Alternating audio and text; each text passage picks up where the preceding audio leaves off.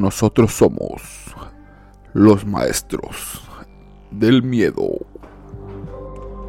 Hace muchos años en un pequeño pueblo de Murcia, España, vivían tres hermanas de 20, 18 y 16 años.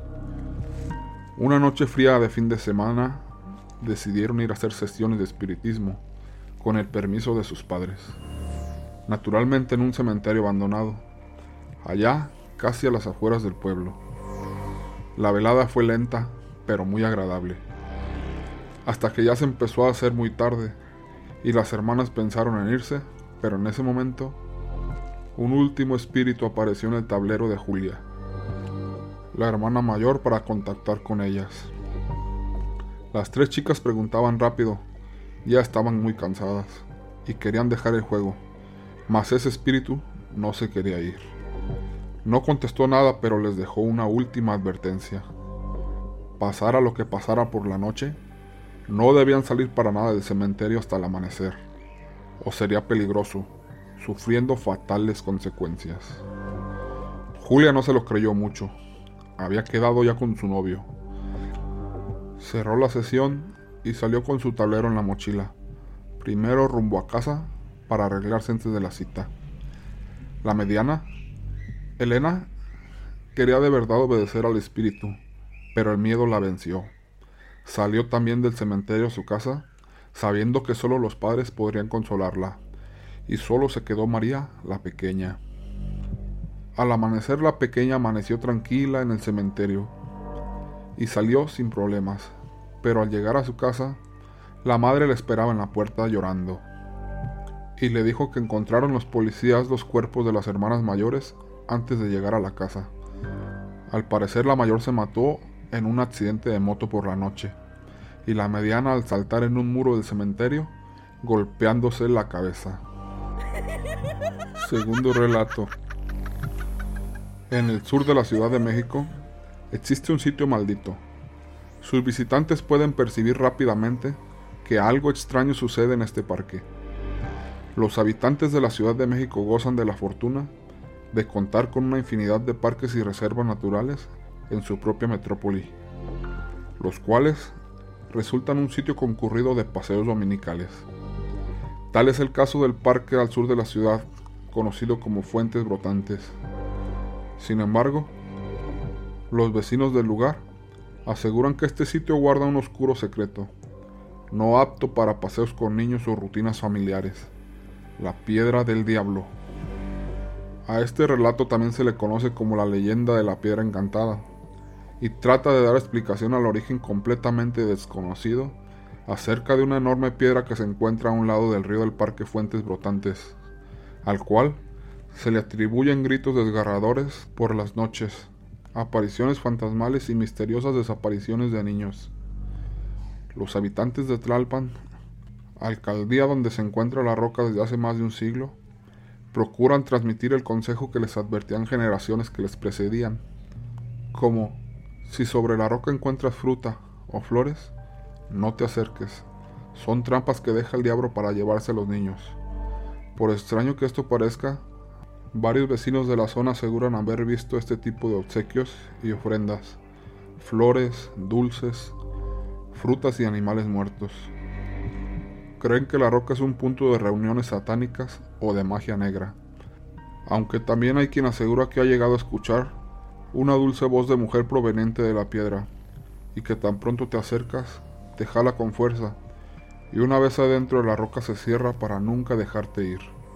La única ocasión en la que salió alguien de la piedra era un señor que fue raptado desde niño, y que al momento de salir se encontraba completamente loco.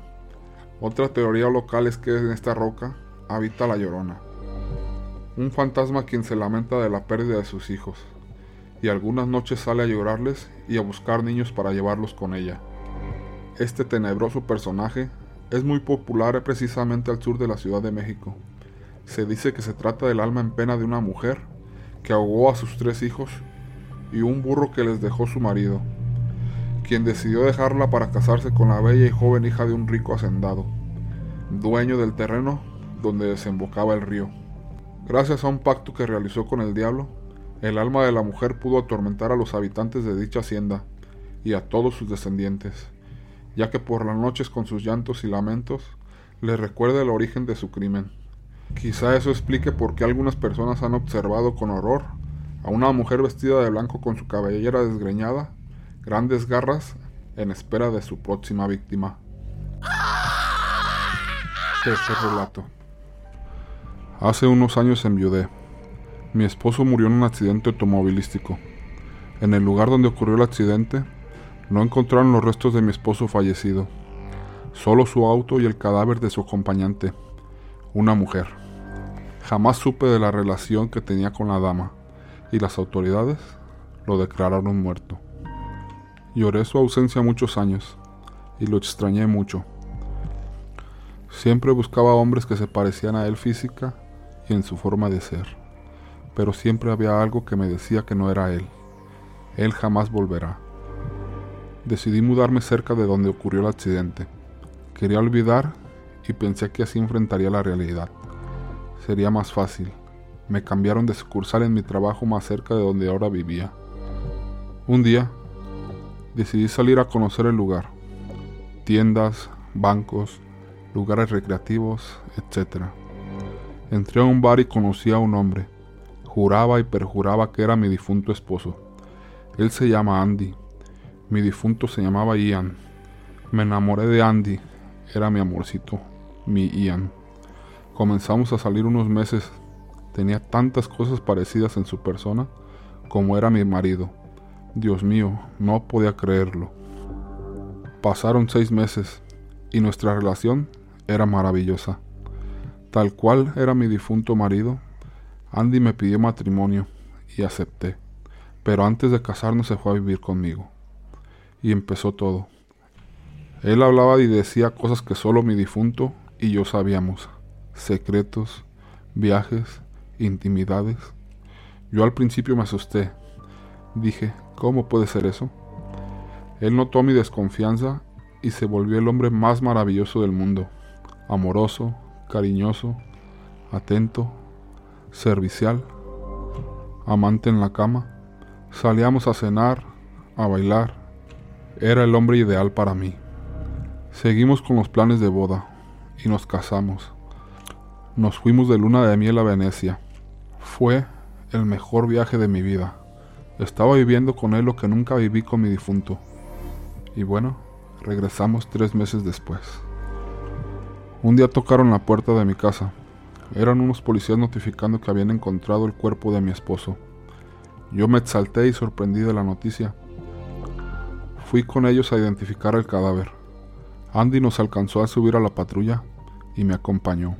Me abrazó y besó y me dijo, Tranquila amor, todo saldrá bien. Lo importante es que tú y yo estamos juntos y estaremos siempre juntos. Cuando me dijo eso sentí un frío inmenso en todo mi cuerpo, y su mirada era fría.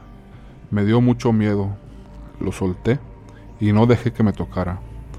Cuando llegamos a la morgue, bajamos al sótano donde tenían varios cadáveres. Llegamos a donde tenían a mi difunto.